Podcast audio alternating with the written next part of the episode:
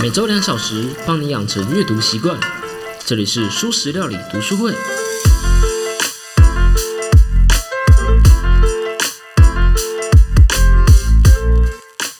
Hello，大家好，我是主持人小 P。这一集啊，我们要来继续讲《解密陌生人》这本书。我们要来说说，为什么人类无法解读陌生人？为什么人类总是看错人？我们先来说一个故事，一个故事叫做古巴女王。在一九九六年时呢，还是由卡斯楚带领的古巴，在二月的时候击落了两架从美国佛罗里达州起飞的飞机，机上的四人全部死亡。联合国的安理会呢，为了这个事件，强力的谴责了古巴政府。当时的美国总统克林顿也生气的召开记者会。想想也是很合理啦，毕竟这是在国际领空上面击落他国的飞机，而且这个他国不是别人，就是美国。怎么样，是想吃吃美国的大炮吗？是在对全世界的和平做挑衅吗？在那个当下，全世界的舆论都大言上，各国都在谴责古巴政府。但就在这时候，一位美国的退役少校接受新闻采访，他说道。美国早就知道这事情会发生了，美国是任由那几架飞机去送死。那你原来事情是这样子的，那几架被击毁的飞机不是美国的客机，而是一个叫做古巴兄弟救援会的民用飞机。这个兄弟救援会是做什么的？他们的目的是想推翻古巴政权。他们数次到古巴的境内去帮助在地的古巴人，想要逃离古巴的古巴人，把他们引渡到美国来。古巴政府当然对这样的行为十分气愤啦，而且这个也是十分合理的。毕竟那个飞机就是一直在那边飞来飞去，就有点像是呃，有点像是现在中共一直默默的跑过来台湾的那个边境这种感觉，不然是直接就飞过来。那所以古巴政府当然非常不爽啊。他们就想把它击落下来，这也是很合理的事情。但是击落需要一个好的理由，对吧？那我们继续讲这个故事哦。为什么一个美国的退役少校会知道这件事情呢？很简单，这位退役少校就这么刚好的去古巴的国防部参观了，然后当地的将军跟他说，他们有美国飞机飞过境的问题，而且那将军就直接警告说，如果我们打下一架飞机，会如何呢？这位退休的少校一回到美国，马上就告知了国务院还有国防情报处。不过显然的，美国并没有那么正视这件事情。虽然他们有发个警报去警告那个古巴兄弟救援会啊，但是很显然的，这个也许是他们文件上的问题，或者是沟通上的问题。但是兄弟救援会并没有改变他们的行程，所以一时间呢，舆论的矛头全部都转向了美国了。人家都警告你了。人家都警告你，他们要击落飞机了，你竟然几乎没有做出任何举动，就这样让那四条人命去送死。本来这个事情是古巴的暴行，可是因为他们有警告了，所以现在变成了美国的无能。老实说，其实这蛮像是美国日常的，对吧？就是一次外交失误啊。可是这件事情实在是有点太离奇了，它有点巧的太不寻常了。怎么说呢？我跟你说一下时间轴。当年的二月二十三号，一位军方的退休人士，就是我们刚刚讲到的那个退休少校，跟政府警告这件事情。然后二十四号的时候，飞机就被打下来了。然后第二天，那个退休人士就到媒体上去为古巴辩解了。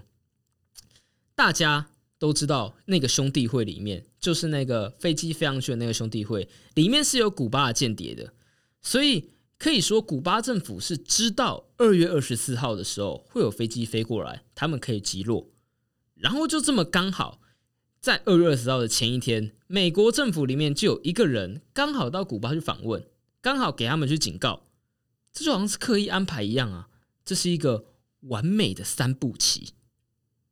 你知道，我知道，因为美国的军事分析师布朗他也知道，这一切实在是太巧合了。巧合到可以说是毫无掩饰，于是他开始调查是谁安排退休少校刚好在飞机击落前一天去古巴开会的。他看到了一个名字：古巴女王蒙提斯。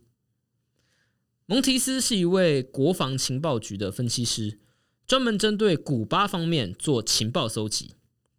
根据布朗收集到的这个消息，国防情报局的反情报官就是专门针对间谍之类的这种情报官，他名叫卡麦克，开始了对蒙提斯的调查。在这事情之前呢，几位投降的古巴情报员就透露出了美国高层有古巴间谍，而且更可疑的事情是在两架飞机被击落以前，哎，不对，在两架飞机被击落的当下啦，五角大厦就紧急召见了蒙提斯，可是蒙提斯本人却因为很烦躁而提早回家了。What? What the fuck? 这可能是你身为古巴情报人员生涯中最重大的时间点呢，那你却早退了，是怎样？于是卡麦克就约谈了蒙提斯。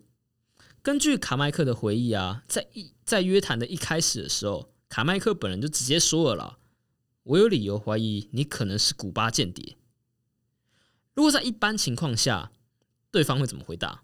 什么？你在说什么？我吗？你在指控我吗？怎么回事？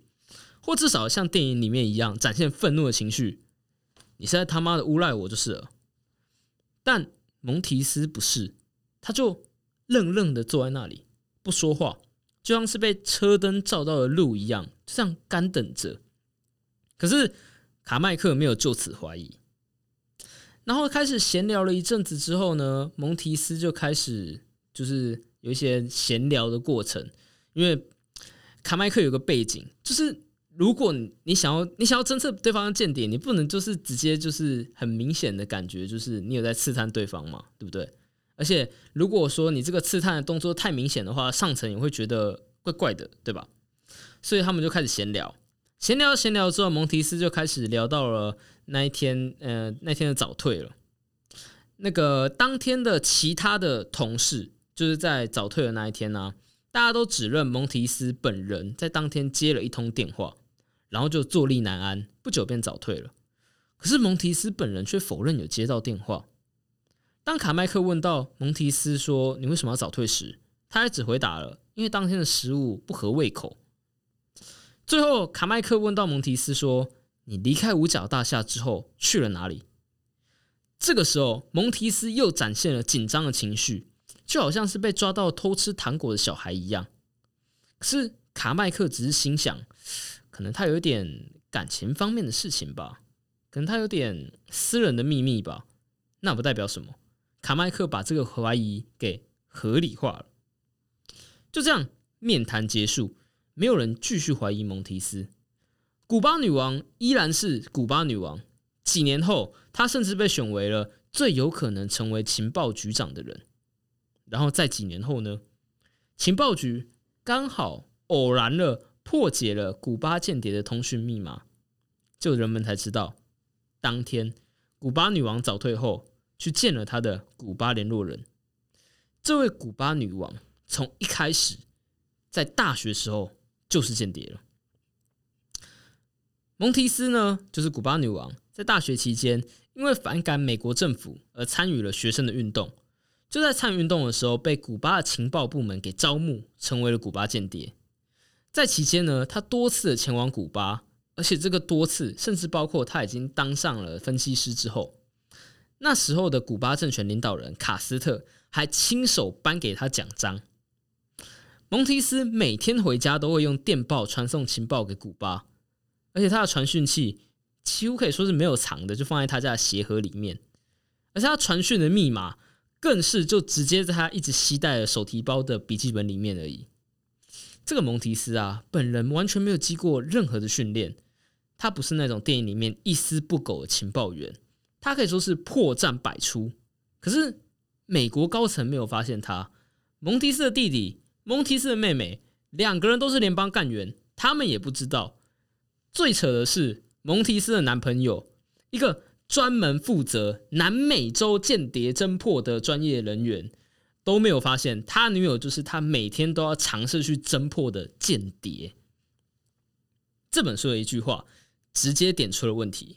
在听完刚刚的故事，你一定会觉得卡麦克很准，你一定会觉得美国高层很蠢。可是，你有没有想过，如果是你的话，你就办法做到吗？这句话，间谍能够成功，不是他们特别聪明，而是我们出了问题。一位心理学家提摩西 ·R· 莱文，在他二零一九年的书《Dumbledore 受骗》中，谈到一个他做的实验。详细的实验就请你自己去看书了。我觉得设计的还蛮好玩的啦，但这个部分的细节我们就不阐述了。总之呢，他录下了一堆人在骗人的影片，然后让另外好几百人去看，就让这些人去判断说，在影片中的这一个人有没有在骗人。这个实验就是想要解决我们智慧国主题。如果你已经忘记的话，我上一讲到的苹果这个主题，想要问的问题：人类到底容不容易受骗？如果我们不容易受骗，那表示我们可以很能察觉对方的谎言，对吧？而且从演化的角度来看的话，如果我们可以知道对方在骗人，对生存来说是很有帮助的吧？所以理论上来说，经过这么长时间演化，我们应该要可以知道对方在骗人呢，因为这对我们生存帮助很大。但是实验的结果表示，所有人，包括警察、包括法官、包括心理治疗师。他们的答对几率都只有将近五十五趴。前面讲的这群人呢，警察、法官这些，他们应该已经要是很能看过对方谎言的啊。像心理治疗师，大家都在问那个心理系毕业的说：“哎，我现在心里面在想什么东西？”然后就他们答对的几率只有五十五趴。那些大家觉得应该要能看透人心的人，答对几率只有五十五趴。人们非常不会侦测谎言，而且还有另外一个现象。就是人们不是胡乱猜的，就是人们如果是不会侦测谎言，然后也很不会侦测实话的话，那么他们答错、答对、答错的几率都该是五十五趴，对吧？但是如果把正确分辨真话和正确分辨谎话这两个数据分开来看的话，就会发现，如果对方讲的是实话，那其实人们有很高的几率可以判断说，哦，他讲的是实话。可是如果对方讲的是谎话，我们就很难分辨。于是莱文得出了一个解释，也就是今天的主题——预设为真理论。预设为真理论呢是这么讲的：当别人去跟你说话的时候，你会先默认他说的是真的。当然，是真的不代表你全然的相信对方。有时候你会觉得对方怪怪的，就像是在审讯古巴女王的卡麦克以话一样啦。你会觉得对方怪怪的，可是他还没有怪到你觉得他在骗人。你会觉得他可能只是有一些小秘密而已。你会觉得他可能真的只是当天不舒服而已。可是那不算什么，他不是真的是间谍。相信对方不是没有怀疑对方，而是你怀疑的还不够。还记得我们在行为的从众那个章节中有说过一个老师电击学生的实验吗？那个实验其实有一个后续，那就是在实验的当下，其实实验者是会怀疑那个对方到底是不是真的被电的。那个对方其实就是那个学生啦。其实老实说，就只是一段预录起来的声音，而且这个声音其实也没有装的很像。他们可以说是直接就是抓了一个路人就过来录音了。而且有不少实验者有看到实验室的角落有喇叭。甚至也感觉那个叫声不是从墙壁对面的人传来的，而是从喇叭传出来的。然后最后再让我们假设我们在那个当下场景，假设我们是那个那个电极学生的那个老师，让我们稍微理性思考一下那个实验长什么样子。你还记得那个实验的目的吗？目的是要看，嗯，应该说那个实验者骗。那个被实验者的实验目的就是要看说，哦，电极学生可不可以增加学习能力啊？如果你的实验目的是这个的话，那为什么观察者是站在老师这个房间呢？他应该要站在学生那个房间呢？很明显，他是在观察老师啊，对吧？可是，即便疑点这么多，可以怀疑的地方这么的多，大部分的人依然相信那个人是真的遭受了电击。甚至在回家之后会不断的去搜寻报纸，担心自己真的电死人了。为什么疑点那么多，甚至可以说是毫无掩饰，人们还是会受骗？那人们就笨吗？群众就笨吗？那不然是什么呢？莱文说，因为预设为真太强了。如果要跳出预设为真这个框架的话，你需要有足够多的怀疑。我们不是像科学那样子，慢慢的搜集线索来得出结论，而是我们先相信对方是真的，然后当这个怀疑等这个疑点多到你没有办法解释的时候，我们才停止相信，我们才会说这个是谎言。美国高层其实并不是每个人。百分之百相信古巴女王。卡麦克在质问他的时候，也不是没有看到这些线索。如果他是没有看到这些线索的话，在他回忆的时候就不会那么清楚了。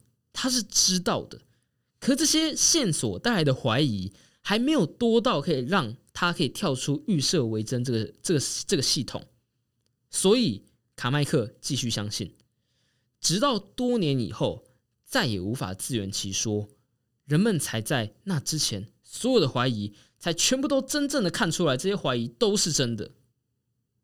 用一个我个人认为不太恰当的比喻，可是我又觉得仔细想想，好像逻辑很类似的，就是贾伯斯曾经有说过一句话，就是当你回头看的时候，你会发现一切都串在一起。那如果套用在这里的话，就是当怀疑足够多的时候，你才会发现过去的一切。都是那么的明显。不过，我们不只有预设为真而已，我们还常看错线索。但这就是下一节的内容啦。